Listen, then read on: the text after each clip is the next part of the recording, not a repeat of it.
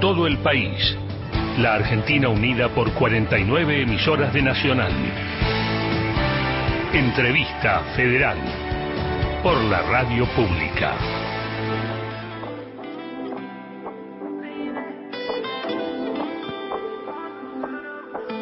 No sé cuál fue la frase que dijiste para hacerme aparecer. O bien tu piel cuando le da el reflejo de esta luna cascabel. Sabes que estoy buscando la manera de que lo nuestro se cumpla.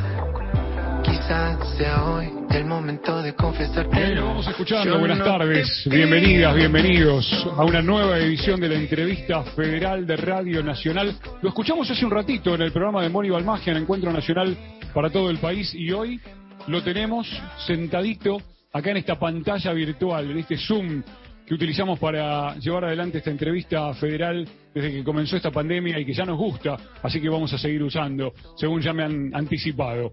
Les damos las buenas tardes a todos, le damos las buenas tardes a él, la bienvenida y le agradecemos este ratito con Radio Nacional y con los trabajadores y trabajadoras de la radio pública a lo largo y a lo ancho de todo el país. Él es Juan Ingaramo. Juan, buenas tardes, bienvenido, ¿cómo estás? Hola Martín, muchas gracias. Hola a todos, hola a todas. Bueno, un, un orgullo y un honor estar acá en esta entrevista con todos ustedes. Siento que estoy como en, en todo el país, literalmente. Me siento en todo lado. Literalmente, por allí te vamos a llevar a, a- a pasear, incluso por tu Córdoba natal. Pero ahora Uh. arrancamos por la provincia de Santa Fe. Yo me corro por un ratito del aire y le doy la bienvenida a LRA 14, Radio Nacional Santa Fe. Buenas tardes, caballero, adelante. Hola Juan, ¿cómo estás? Eh, hola a todos los colegas y todas las colegas de Radio Nacional. Eh, mi nombre es Leonardo Pez, desde Santa Fe. Eh, y quería empezar conversando sobre un tema que, bueno, nos sigue atravesando como es la pandemia. Estamos terminando el segundo año de esta pandemia. Y quería preguntarte por la metamorfosis de los shows en vivo, lo que vos pudiste notar.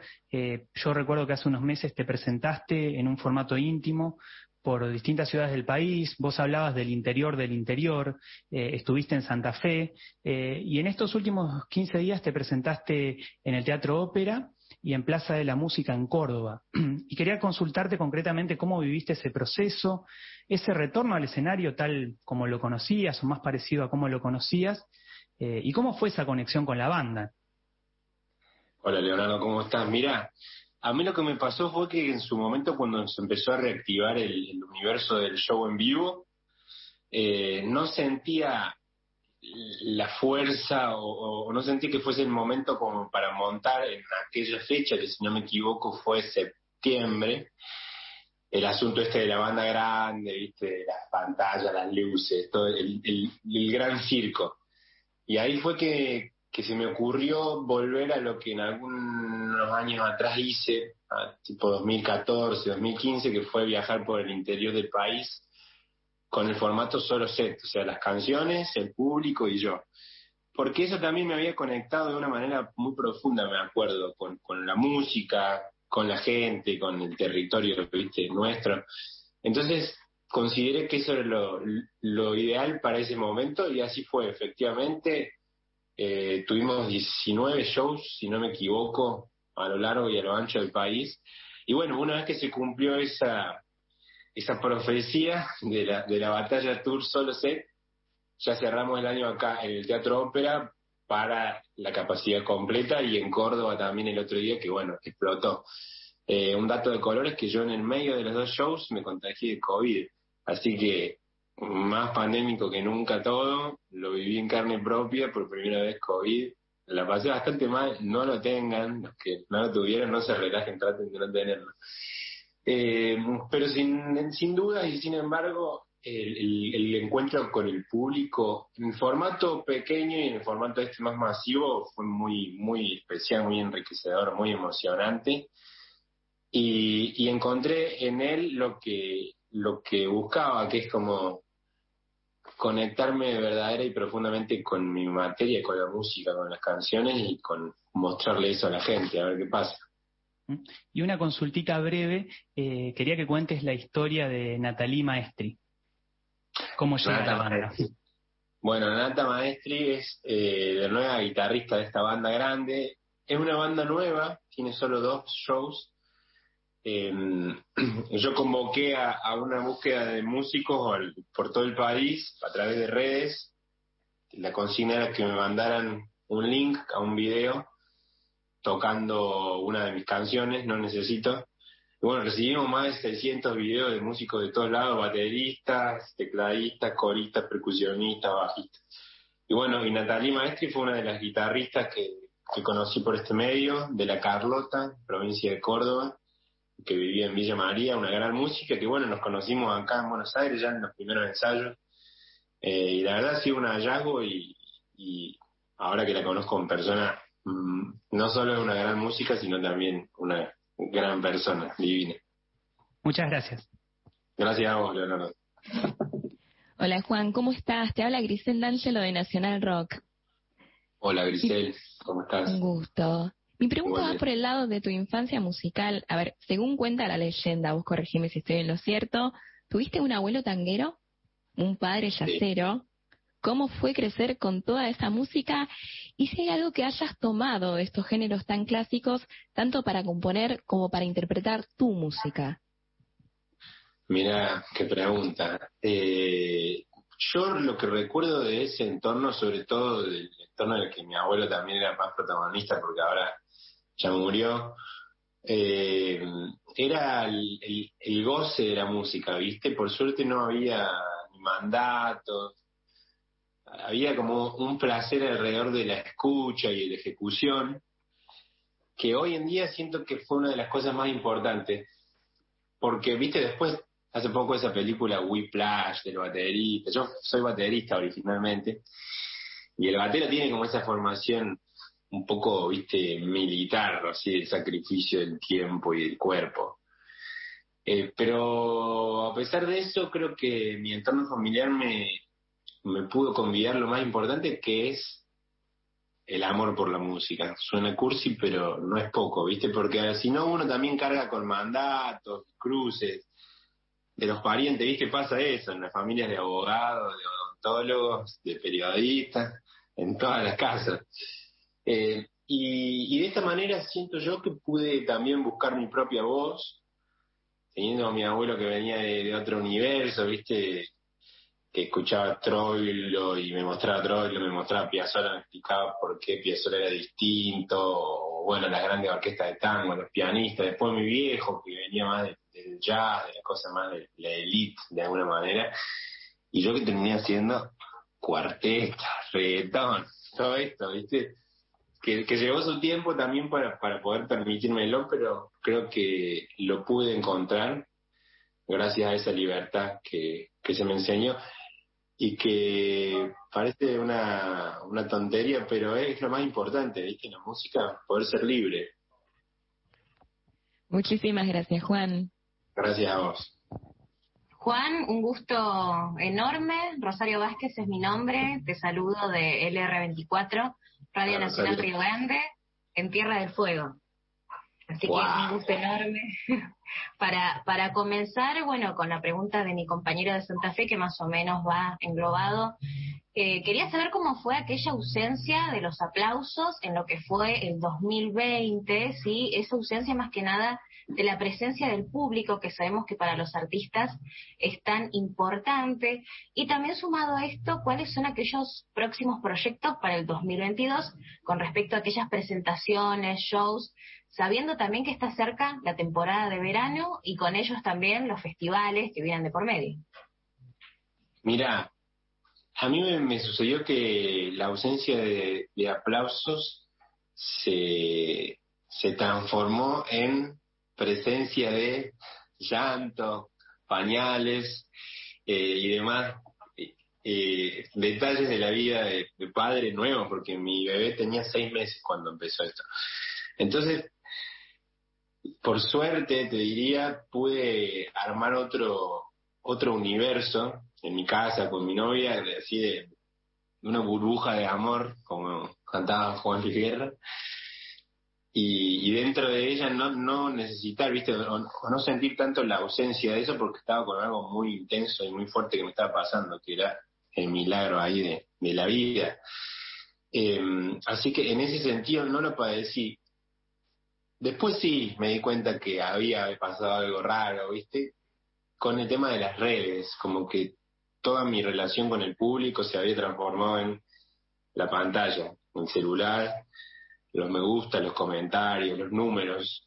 Y, y eso sí en un momento me, me terminó confundiendo sobre todo porque yo venía de, otra escuela, ¿viste? que era esta que te contaba al principio de salir a tocar por el país y estar en contacto real con el público y con la música. Eh, digo, no sé, soy, soy millennial, pero no soy centennial ni, X, o sea, viste que ya los, más jovencitos vienen a otra historia, nosotros venimos de otra, de otra época. Eh, pero como te contaba en la primera pregunta, eh, la posibilidad de haber vuelto a tocar así por todos lados, digo, Neuquén, Bariloche, San Juan, San Luis, Mendoza, interior de Córdoba, el interior de la provincia de Buenos Aires, Salta. Digo, eso me volvió a conectar y me permitió salir no tan dañado de la pandemia y de la ausencia de, público. Eso para tu primera pregunta. Y después eh, me habías preguntado, la segunda parte era y con respecto a los proyectos que se vienen para el próximo año 2022, eh, claro, también referido a lo que son los festivales, se viene el verano de por medio. Eso, tenemos muchos festivales muy lindos, eh, también eh, por todos lados. Tengo ahora el, 13, el 16 de enero un festival en Santa María de Punilla, el Festival de la Avicultura, muy lindo. Después tengo el Festival de la Manzana, en Río Negro, ¿no? Por ahí. Después vamos a Coquín Rock, en el medio creo que están saliendo como otras cosas, y se viene una agenda muy linda que espero estas nuevas cepas y variantes del virus nos lo permitan. Muchísimas gracias, Juan. Gracias a vos. Juan, te saluda Germán Marcos desde Radio Nacional San Martín de los Andes. Oh, eh, bueno, eh, serás bienvenido cuando quieras. Eh, recién en el programa que estaba al aire estábamos repasando tu obra, que es ecléctica. Em, en términos de escapar a las etiquetas, vos ahí te autorreferenciaste recién como cuarteto reggaetón. Eh, hago un paréntesis con tu abuelo este, tanguero. No te olvides que el tango en sus orígenes era la música del pueblo y de las clases bajas, lo más popular que había. Este, inclusive, eh, digamos, el, cuarteto y el reggaetón de algún modo son la continuidad en términos sociales de lo que fue el tango en aquel momento. Así que la continuidad sería lo popular. Pero volviendo a esta idea de las etiquetas con la que se suele encasillar a los artistas, este, recién escuchábamos eh, la versión de con Natalia Oreiro de Me muero de amor, eh, con Dinastía, con Rosario Ortega en el cumpleaños de Charlie, en fin eh, sos un artista en términos eclécticos, justamente, o sea, te van varias, varias, varias músicas en tu propia variedad. Entonces, ¿cómo es cuando uno se presenta como artista? Decís, ahí dijiste, cuarteto reggaetón, pero ¿cómo le escapás a las etiquetas que Spotify mediante? Inclusive cada uno tiene acá su, su cartelito y vos le escapás a eso. ¿Cómo le escapás? Y después, si querés contarnos algo de la experiencia del de, cumpleaños de Charlie García, ¿no? Que la rompiste ahí. Perfecto, bueno, mira, no, dije cuartito reggaetón, justamente alcancé a nombrar dos, pero porque no se me vinieron, pero podría haber habido un par más. eh, me pasan varias cosas. Yo, sinceramente, en, en lo que es específicamente artístico, trato de, de hacerle caso a lo que le llamo la intuición, ¿viste? Como hay, como un clock, un reloj que te, que te guía, una brújula, en donde no interviene mucho el pensamiento ni la estrategia, ¿viste? Es como, bueno, son una mezcla de ganas, con una sensación parecida al hambre musical, que es, ¿viste? ¿Qué te, qué te empieza a llamar la atención? ¿Qué te gustaría hacer? Son todos procesos que no son de todo racionales. Eh, y en ese sentido, trato de refugiarme ahí porque sé que estoy a salvo, entre comillas. Y así es que siguiendo esa, esa brújula me, me permití ser libre también, ¿viste? Porque la música es una de las pocas disciplinas ahí que, que puede estar al margen, aunque no parezca, de las leyes del mercado y del consumo y, de lo vil que es este sistema, ¿viste? Post-capitalista ya, porque con las plataformas y todo es como una promiscuidad. Entonces yo te diría que, respondiendo a tu, pregunta, lo que trato de hacer es ser libre y aunque suene así medio exagerado, hacer lo que, lo que quiero, lo que me gusta, con mucho compromiso por la música, siempre tratando de de que esa excelencia, o por lo menos de que sea sincera y la música no sea sincera y, verdadera. Y así es como voy probando, voy probando qué pasa cuando hago una cumbia, versión este tema de Nati, si funciona, si me genera algo. Viste, es muy del, cuerpo, parezco un, no, vale, pero digo, es como, son sensaciones, ¿viste? No deja de ser aire moviéndose que te genera sensación. Entonces voy, voy probando y aprovechando, y si funciona, si considero que, está bien, voy para adelante, y de esa manera aprovecho, soy libre y, disfruto, me divierto, ¿viste? También me da adrenalina. Siento que si hiciera lo mismo no me divertiría tanto. Y creo que en el arte es clave ponerse en riesgo, ¿viste?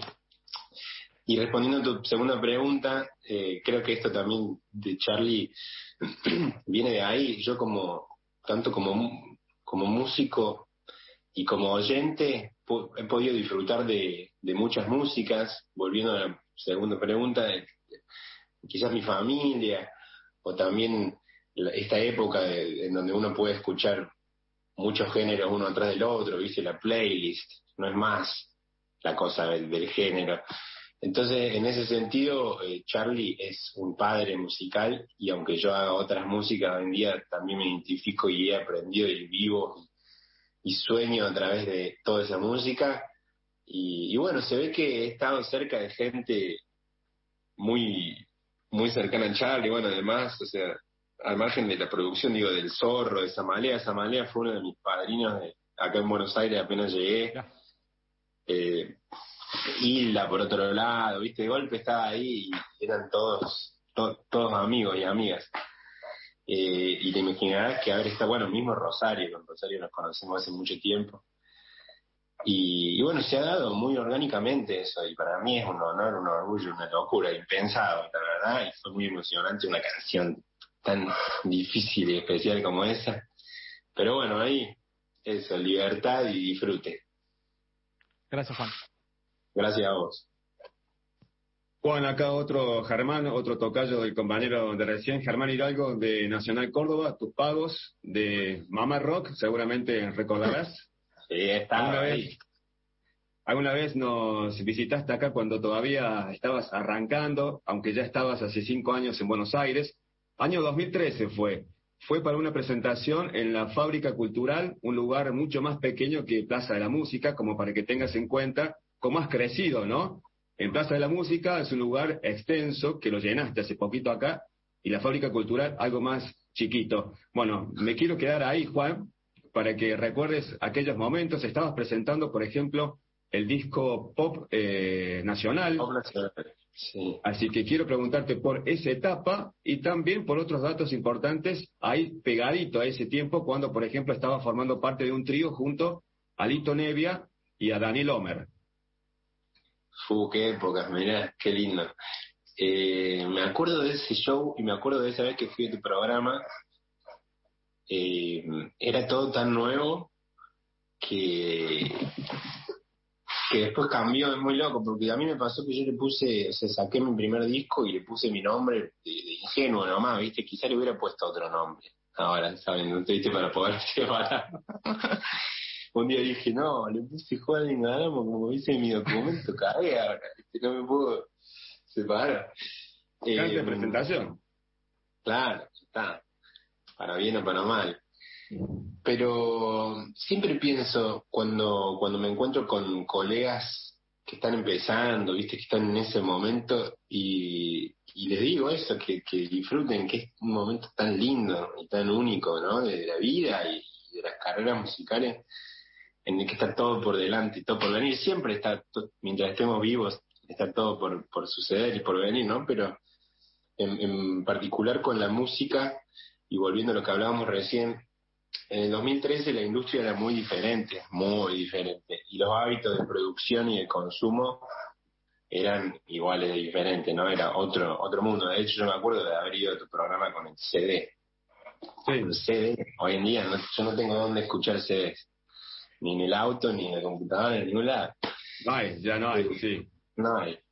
Entonces, este, siempre pienso de, de, lo importante que es ese momento para cualquier artista eh, y también pienso en lo difícil que debe ser hoy en esta industria totalmente atravesada por los números, sobrevivir, ¿viste? Porque yo en ese momento, la verdad que por suerte, no, no, no tenía acceso a quién escuchaba mi música, ni me interesaba, no era lo, que más me interesaba, ¿viste? Cuánta gente me escuchaba, sino era buscar música, mi sonido. Y sé por lo que te digo de, colegas y yo también al ser productor, estar en contacto con músicos jóvenes, que hoy en día es mucho más difícil más aún si no venís de un contexto que te contenga, ¿viste? Eh, yo en ese momento era súper independiente, mi disco me lo fabriqué yo, lo fui a buscar a la fábrica, lo llevé a la imprenta, o sea, era todo muy artesanal. Hoy no existe más, pero bueno, también se ha ganado en otras, en otras cosas, se ha democratizado más, es mucho más fácil, más accesible.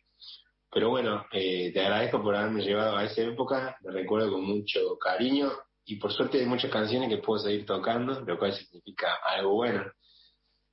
Y después lo de Lito Nevia, mirá, es como... con Daniel Homer sigo en contacto musical, de hecho ahora voy a sacar un, un EP que se llama Summer Pack, que son canciones para verano, versiones, remixes, covers.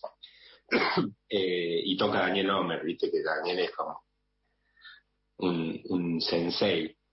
Otro cordobés otro cordobés, más cordobés que nosotros dos, tremendo.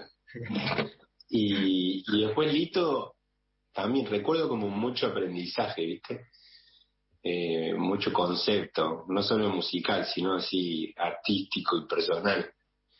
Eh, también recuerdo que fue la primera vez que empecé a girar con la música y, también a conocer el interior del país, y ahí me enamoré también de, nuestra, nuestro país, o sea, de, de la importancia de ir para adentro, no solamente en Miami, viste, y, New York, ahora que, que en Instagram, viste, es, la location que más garpa. Sí. Pero eso fue con Lito Nevia y también esto de, la importancia y la coherencia de un tipo que puede tocar canciones que hizo a los 16 años a los 65. Tremendo.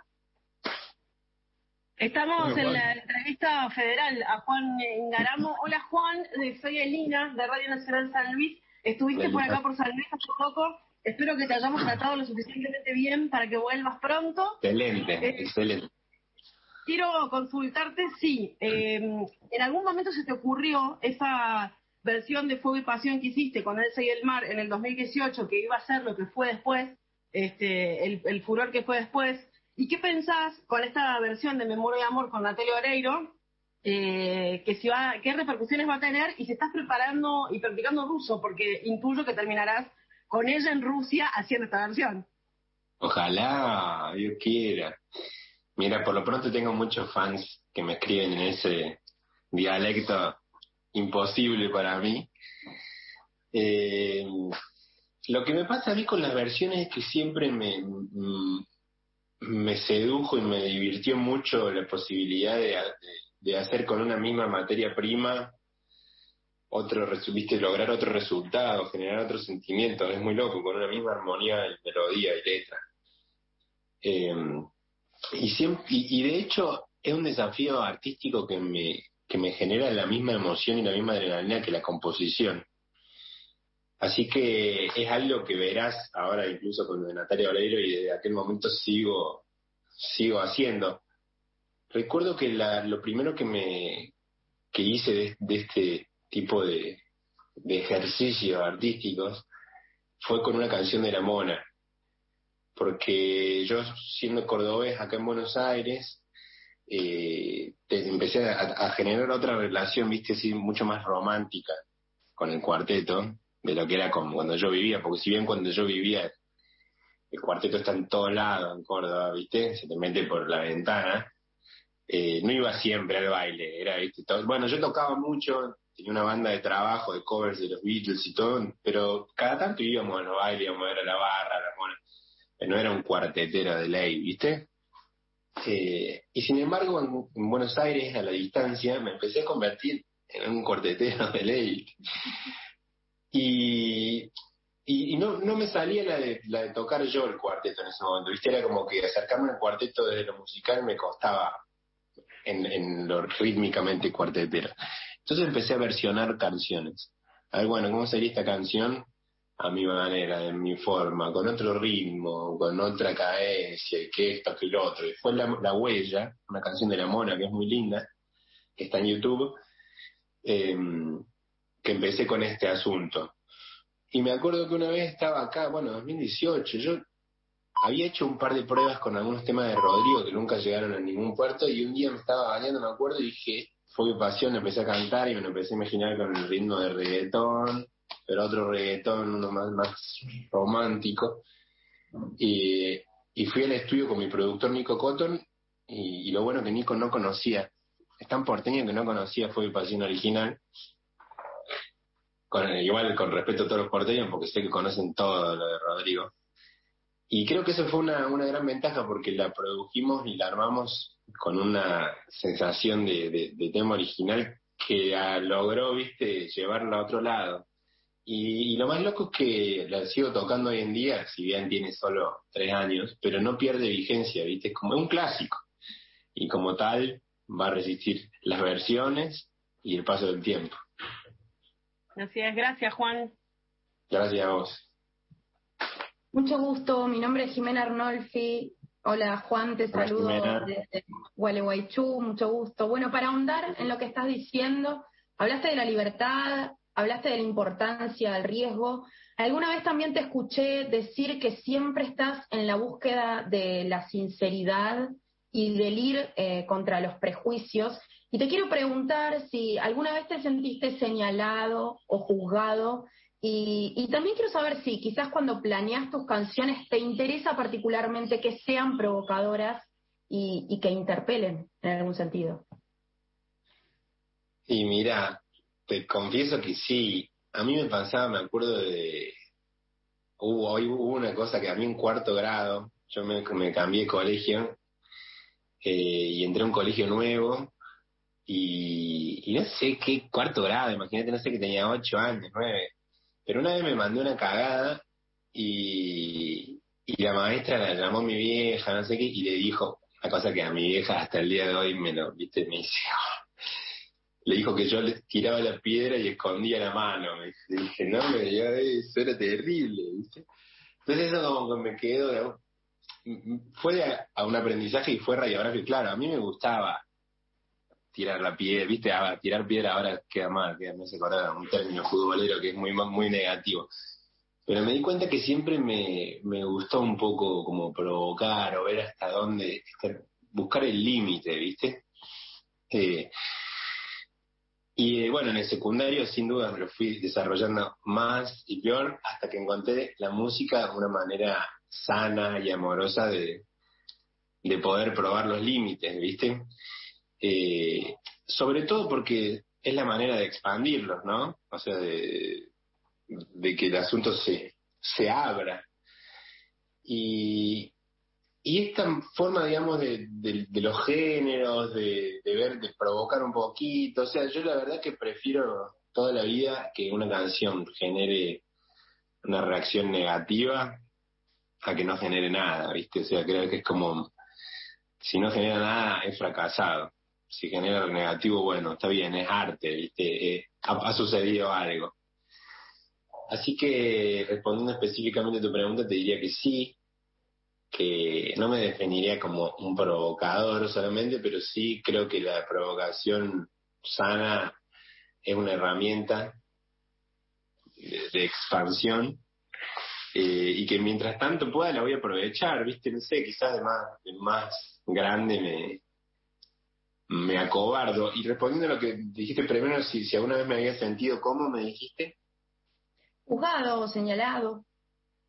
Sí, por supuesto. O sea, desde el, momento en el que uno muestra su música o hace algo, no su música, digo, salís al aire, vos en Gualeguaychú, digo, está la posibilidad de que quien nos escucha nos juzgue, es un poco lo que buscamos, consciente o inconscientemente, ¿no? Porque si no, no le mostraríamos lo que hacemos a nadie. Eh, y en su momento al principio me, me, afectaba, cuando también, cuando me di cuenta que le había puesto mi nombre a mi carrera, dije, bueno, pero con el tiempo me pude, me pude hacer más fuerte y, también, viste que la madurez y el crecimiento personal eh, te da algo que no se compra con nada, con ninguna compañía, ningún presupuesto, eh, que es como el autoconocimiento y la confianza en sí mismo y saber qué es lo que es uno, lo que puede dar y lo que no. Así que hoy en día Imagínate antes me pasaba horas ahí viendo los comentarios de YouTube, respondiendo, que ahora ya no, digo, me encanta, hay haters, bienvenido, como que me da gracia y, y lo disfruto. Hola, ¿cómo te va? ¿Cómo te va, Juan? Soy Víctor Mancilla de LRA13 de Bahía Blanca y en Bahía Blanca tengo un programa que se llama Quita Pena, que es pura cumbia al 100%, cuarteto y demás. Y siempre tengo preguntas que le hago al entrevistado, eh, que es algo que me interesa siempre particularmente saber de él, que es en realidad, por ejemplo, ¿cuál es la primera canción que, que te ha movilizado, que has escuchado en tu vida, la primera que te ha movilizado hasta el día de hoy, que decís, mira, yo era chiquito, escuché esta canción y es el día de hoy que estoy a full con nada, con el recuerdo de esa canción. Y otra preguntita más ahí pegada, ¿cuál es también el primer show que viste en tu vida y que te moviliza a tal punto al día de hoy a decir, desde que vi ese show, nada, mi vida cambió? Bueno, mira, yo no sé si te lo podría chequear, pero ahora tampoco lo he pensado bien, pero creo que te voy a decir la posta. Eh, la primera canción que yo recuerdo ahora, eh, así que me haya emocionado, fue Don't Let Me Down de los Beatles, mi vieja traduciéndomela, viste, como explicándome la letra, como diciendo lo que significaba una canción en inglés, viste, porque era muy loco. Eh, y el otro día, viendo estas sesiones nuevas de los Beatles, viste que salieron, Get Back, como una serie nueva con un documento así increíble. Me volví a conectar con eso que hacía tanto. Bueno, viste, uno los Beatles son parte, son como las estrellas, viste, están ahí por el resto de nuestra vida, están viendo todo. Pero mm, fue muy fuerte y me acordé de ese momento y digo, bueno, qué suerte que haya sido esa canción y estos tipos los con lo que me encontré por primera vez o que recuerde. Y después del show tengo dos versiones, ¿viste? Hubo un, recital de Charlie García en el aquel entonces Estadio Córdoba, Chato Carrera, ahora Kempes. Eh, y yo recuerdo, yo era muy chiquito porque según mi viejo, eso fue en el 91, y entonces yo tenía cuatro años. Pero esa canción de mí, ¿viste? De Charlie.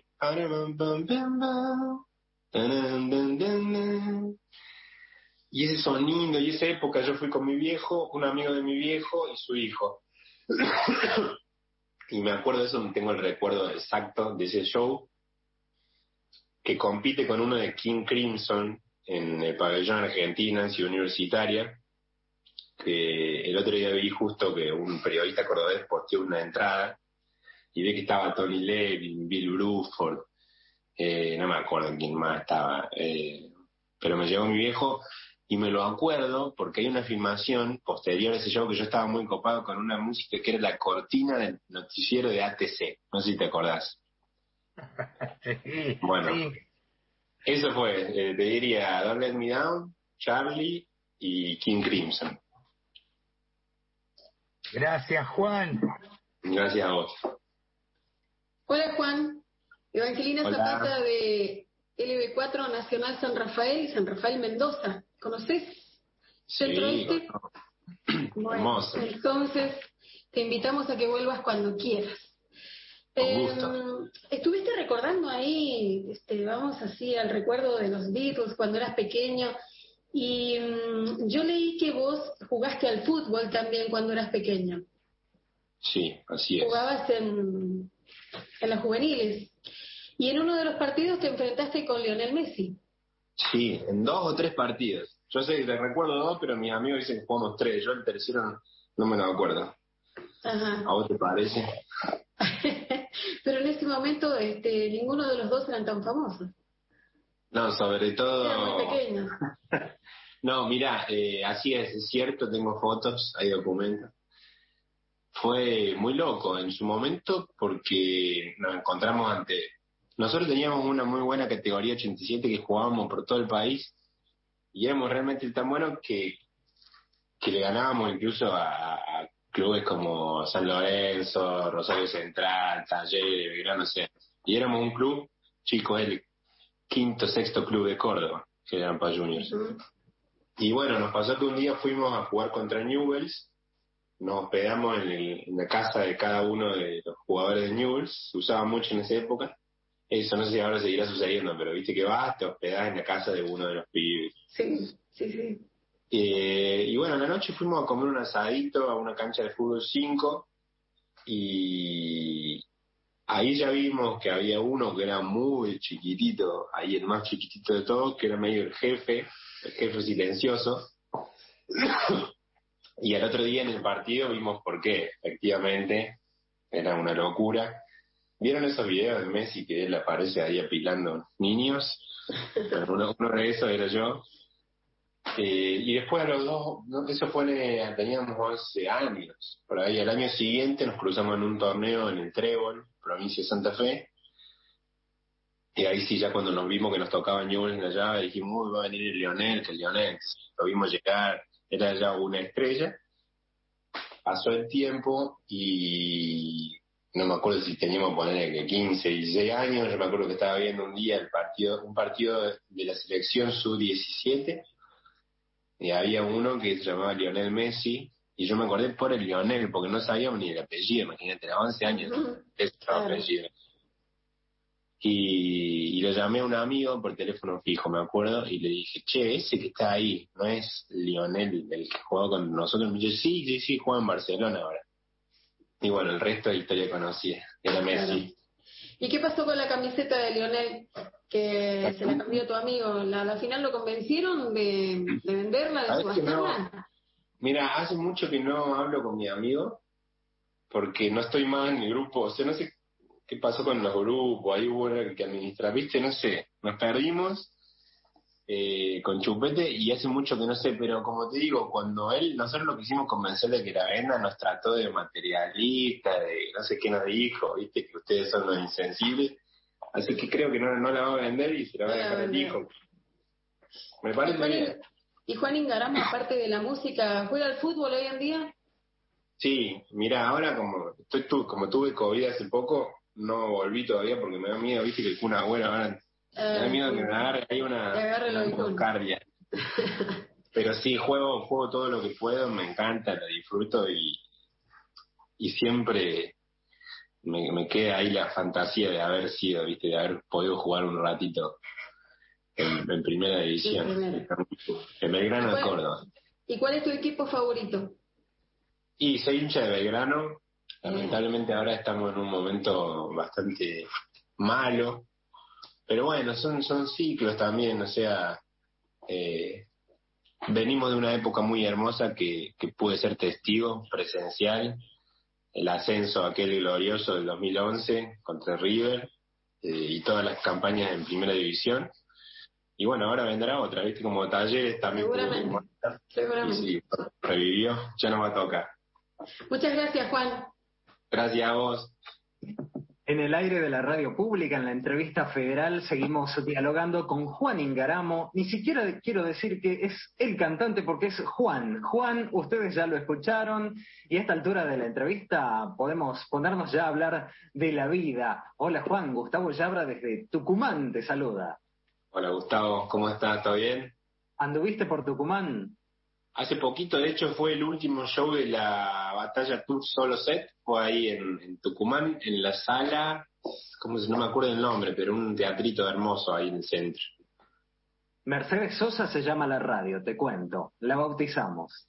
Muy bien, tremendo. Como para no ponerle ese nombre. la verdad, no, no, no podía ser otra. Juan, la verdad que es, a pesar de que sos un pibe muy joven, es muy bueno escucharte hablar del teléfono fijo, de la cortina del noticiero de ATC, de los CDs. De los CDs, ¿eh? ¿eh? vos tal cual lo decís, sos un millennial, pero eh, tenés muy bien vivida cada una de las etapas tecnológicas y culturales que hemos pasado los argentinos en las últimas décadas. Y la pregunta viene por ese lado. En muchas entrevistas eh, decías que todo en la vida es un proceso. Queremos poder ahondar en esa idea teniendo en cuenta que la gente de nuestra generación, que es más multimedia, no lo entiende tan así. Contanos un poquito más acerca de este pensamiento. No, mira, la verdad que es algo que yo voy comprobando día a día con el, correr del tiempo y, y cómo uno eh, va teniendo más herramientas básicamente para ser feliz, ¿viste? Creo yo, o sea, o por lo menos para entender la vida y, diferenciar entre las cosas que sí importan de la vida y, cuáles no, ¿viste? Entonces, en ese sentido, creo que, que, que, este modelo de consumo que vivimos en el año 2021, de alguna manera atenta contra esa noción, ¿viste? Porque es el hoy, es, es, ya, es, lo instantáneo, es lo inmediato, que en cierto sentido está bien porque también eh, tenemos que reconocer que la humanidad ha fracasado, ¿no? El modelo que nos, con el que nosotros crecimos eh, no ha llegado a un puerto, lo demuestra el hambre, la guerra, la violencia, el medio ambiente, ¿viste? Es todo un desastre.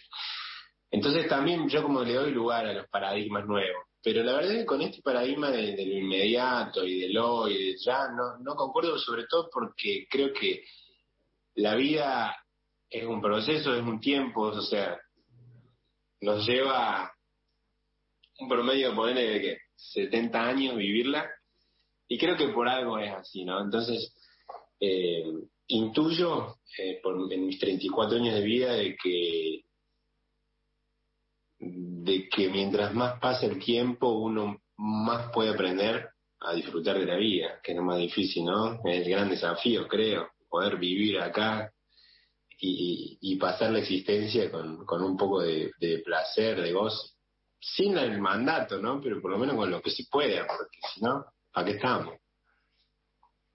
La verdad que con tu edad podemos decir ¿eh? que es un pensamiento evolucionado teniendo en cuenta, como vos decís, que hay muchos hechos sociales que demuestran que hay cosas que fracasaron, cosas que no funcionaron. Eh, ¿Qué mensaje les darías a los pibes eh, de la nueva generación donde todo es ya? Uf, bueno, ahí no sé, porque yo no sé si estoy en condiciones de dar un mensaje más claro que esto, que esta idea que yo te estoy diciendo. Eh, Sí creo que lo más lindo de la vida está por fuera del, del wifi, ¿viste? De, las datas. O sea, cuando se apaga el celu, tienes la posibilidad de, conectar con otra persona, ¿viste? Más profundamente, de ver el cielo, de sentirle el, perfume a, una planta, o sea, parezco una, un tonto, ¿no? me dirá al oyente que está ahí en el tránsito en Sarmiento y Avenida Patria en Córdoba, pero la verdad que eh, en, el teléfono, en el celular, yo dudo de, que se puedan encontrar otras cosas que no sean la satisfacción esta eh, inmediata y, y casi masturbatoria, ¿viste? Porque esta cosa del, yo como, como eje y, el like, el me gusta, la aprobación del otro, es muy raro, no sé. Yo, yo lo, lo veo mucho en los jóvenes, no, no, no sé si es una generación satisfecha. Pero bueno, vamos a ver cómo sigue. Muchas gracias, Juan. Gracias a vos. Estamos en la entrevista federal, estamos conversando con Juan Ingaramo, estamos un ratito más, nos, nos queda tiempo un par de preguntitas más. Este, te llevamos desde Tierra del Fuego a, San Luis, pasamos por San Rafael, pasamos por Tucumán, pasamos por Bahía Blanca, pasamos por tu Córdoba natal. Este, volvemos a Santa Fe. Leo, ¿tenemos audio por ahí? Dale, te escucho. Sí, eh, ¿se escucha bien ahí? Perfecto. Perfecto. Bueno, hola de vuelta, Juan. Eh, me engancho un poco con, eh, la conversación que, salió recién y me preguntaba, ¿qué es lo que conmueve hoy a Juan Ingaramo? podemos pensar en el plano artístico, pero también en, otras cuestiones, eh, alguna actividad, salir a caminar. ¿Qué es lo que a vos sentís que te hace bien, te conmueve? Y mira, te soy sincero, mm, estoy así como muy enamorado de mi hija. Eh, cuando salgo de mi casa y todo y pienso en ella, como me da ganas de volver para estar con ella. Eh, también con mi novia, es como una, una cosa así más familiar que nunca me imaginé que me iba a pasar, porque viste, en esta cosa que te contaba de que era más provocador y rebelde, obviamente que el sistema familiar me parecía una imposición cristiana eh, y opresiva, obvio, ¿no? En mi adolescencia y un poco más también. Eh, acá estoy cantando en casamiento. Pero la verdad, que soy sincero, es lo que más me, me conmueve. Eh, te diría que viene por ahí la cosa. Después disfruto de desconectarme del trabajo y, de la música. Me pasa que la música, al, haberse transformado en, mi medio de vida y al ser, como hablamos también varias veces, parte de una industria tan grande y que mueve tanto dinero y tantos intereses, que lógicamente y como siempre nunca van para los músicos del todo, ¿viste? Son más para, para otros, ya sabemos, como que se reformuló la historia de siempre. Entonces, te confieso que no disfruto tanto de la, de la cuestión así ejecutiva como sí la parte creativa. O sea, cuando me toca componer, ir al estudio, cuando me toca subirme al escenario, soy muy feliz. Después, en las otras instancias, eh, me cuesta, como a todos nos cuesta por ahí los trabajos, ¿no? Es un trabajo, ¿no? Y un trabajo muy sacrificado por ahí, creo que, con, que, sigue viva la fantasía. Hace mi amigo del colegio, la otra vez hice un video del videoclip con Natalia Oreiro que yo actúo como de mozo y demás, ¿viste? Y me jodían. Bueno, Juan, por lo menos actuaste de, de, trabajar, ya puedo decir que se siente lo que diría, hijo de puta. ¿Qué me dices? O no saben lo que es esto. Eh, digo, es, lejos de, martirizarme, ¿no? pero es un trabajo muy, muy intenso, el, el de la música, el de mantener ahí una carrera, como le dicen, carrera, no sé contra quién estamos corriendo, o sí, viste, los números. Pero trato de desconectarme y el deporte me gusta mucho, me gusta viajar, ahora no, pero me gustaba viajar. Eh, creo que por ahí ir a Córdoba a visitar a mis viejos, desconectarme un poquito de, la máquina, viste, de, del, del, ego y del yo, viste, el artista es bastante insoportable te lo digo, yo trato de salirme, tengo referencias negativas tan cercanas que digo, no, eso no quiero ser, ¿viste? Con mi novia que es actriz también siempre lo vemos, viste, el actor, el músico, esos egos, viste, uy, ahora gente que no habla de otra cosa de que ellos mismos, que no te preguntan nada, viste, decís, ok, eso está bueno para no serlo.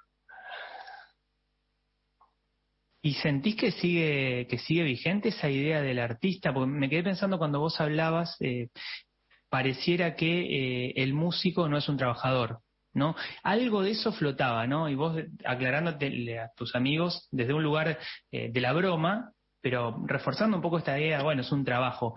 ¿Crees que no está tan fortalecida esa idea de los artistas y las artistas como trabajadores eh, de la cultura, digo en el imaginario colectivo, ¿no? En el inconsciente colectivo. Y yo creo que lo de la cultura hoy en día está bastante más eh, bastardeado porque a veces dudo si se trabaja más para el sistema que para la cultura, ¿viste? Por más que la cultura es una de las ruedas de, ese auto. Em, el problema que noto yo ahora, como, como millennial viejo que soy, es que se pondera el, yo, ¿viste? La individualidad. Entonces, todos estos movimientos políticos nuevos no, no, salen de, no bajaron de una nave espacial, ¿viste? personifican ideas, idiosincrasias o, espíritus ahí ideológicos que, que salen de nosotros mismos. Y creo que eh, veo mucho eso en, artistas nuevos, jóvenes, que son pibes divinos y súper talentosos, ¿viste? Pero que tienen un yo que por ahí no sé cuánta herramienta de cambio cultural pueden ser, porque el, objeto y el sujeto es el mismo, el yo. Juan, nuevamente aquí Crisel de Nacional Rock, te quería preguntar justamente el trabajo, ¿no? Componer, sentarse, escribir, letra, música, frente a qué instrumento lo haces, cuál es tu sistema, cómo es la inspiración para vos, Juan. Mira, por suerte tengo varias, mm, varias maneras. Eh, te cuento, por ejemplo, hay una que es la que no puedes manejar, que es cuando aparece, aparece una melodía, aparece una idea, una... una... Sí, son ideas, ¿viste? Igor Stravinsky, un compositor ruso del siglo pasado, muy capo, vanguardista, hay un provocador de verdad. decía que la música para él era 10% inspiración, 90% trabajo. Eh, y creo que eso me identifica mucho porque desde que aparece una ideita que vos la identificás como una posible canción hasta que la terminás escuchando en Spotify, son horas de, trabajo, eh, o sea, literalmente trabajo. Eh, a mí me pasa eso, que hay veces que aparecen ideas en el auto, en la gira, en, viste, estás así, una idea. Hay veces que te sentás a buscarla y aparece o no. Y hay eh, maneras más corporativas que son muy efectivas y que funcionan igual, que es generar espacios para componer. Giras de composición, ahora se les llama song camps, como campamentos de canciones, ¿viste? Perdón chicos de todos, pero me ha quedado de la secuela. Em, entonces voy como alternando entre, entre estas maneras. La intuitiva, la que no controlas, la de la búsqueda, la del equipo. Creo que eso está bueno también para no, no caer en los vicios compositivos y no terminar siempre en la misma canción, viste que a veces pasa. Bueno, Juan, eh, Rosario nuevamente, desde Río Grande, Tierra del Fuego. Eh, en un inicio de, la entrevista, como para ir cerrando ya, que estamos casi en la hora, en un inicio de la entrevista contaste lo que fue el 2020 para vos, que fue el comienzo de una etapa nueva para vos, como es la etapa de, ser padre, ¿no? Eh, ¿Cómo es ese Juan, padre de familia, ese Juan familiero? ¿Cómo es con, con su mujer, con su novia, con Violeta? Mira, no sé si te puedo decir cómo es, porque es un descubrimiento diario, ¿viste? Es un. claro. Eh, ser padre y, bueno, ser mm, novio, novia, digo también, no ser pareja es, como un desafío diario de, de, de, poder dar cada vez más, ¿no? De ser más bueno, más humano, menos egoísta. Eh, y la paternidad es eso al mil, ¿no? Porque realmente te pone en otro plano, que también es sano, porque yo lo, lo agradezco, también esto de mi trabajo, de que soy el, yo, viste, y las redes y todo ese culto al uno mismo, con el hijo un poco se te corta, y lo disfruto mucho. Eh, pero te diría que como soy, eh, lo disfruto. Lo disfruto también, es difícil, no, porque no, no sé cuántos de ustedes ya son padre o madre, pero a mí nadie me había dicho lo difícil que era ser padre, eh, sobre todo al principio cuando no dormí, cuando nada, que no entendés nada, que bebé llora, que te dice sin la que me metí. Ahora ya Lila tiene dos años y tres meses, se está convirtiendo también en una amiga y es como una cosa hermosa. Pero te diría que lo disfruto y ya eso es un montón. Muchísimas gracias, Juan. A vos. Juan, gracias por este rato con la radio pública. Estamos, estuvimos charlando con Juan Ingaramo, estamos en esto que es la entrevista federal, que está a segundos ya de cerrar. Eh, Juan, contanos eh, cómo sigue tu vida de acá a fin de año, shows, recitales, encuentros, amigos, familia. Mira, ahora tengo, eh, si no me equivoco, el sábado un último concierto en, acá en Buenos Aires que creo que va a ser solo set, gratuito, al aire libre. No me acuerdo el lugar, dónde, pero bueno, ahí en mis redes ya lo estaré anunciando pronto y después me voy para Córdoba a pasar las fiestas con mi familia de allá. Eh, y bueno, luego preparar todos los shows de verano, que por suerte van a ser varios y van a ser muy lindos, así que bueno, espero encontrarme con alguno de ustedes, sea en el verano o, en el transcurrir del 2022 ya, pero bueno, seguramente iremos para todos lados. A tomar Fernández y Germo. Hay prevista una amplia cobertura de Radio Nacional en cada una de sus emisoras a lo largo y ancho del país. La mayor parte de los recitales de los festivales que va a haber en los próximos 50 o 60 días, así que seguramente habrá en derredor tuyo algún micrófono de Radio Nacional. Gracias. Gracias a vos, gracias a todos, a todas. Nos vemos la próxima. Juan Ingaramo pasó por la entrevista federal, estamos a segundos del cierre, gracias al Chino Marín en los controles, gracias a Hernán Abella en el control central, a Dani Trenco que ya queda por acá, gracias a todos los compañeros y compañeras de la radio pública en todo el país que han participado de esta entrevista. Nos reencontramos en una próxima entrevista federal, seguramente antes del cierre de este 2021, hasta nuestro próximo encuentro. Gracias a Juan Pablo Merico que estuvo en la transmisión a través de la red social Facebook. Y por supuesto a todos los compañeros y compañeras de todo el país por este encuentro. Hasta la próxima.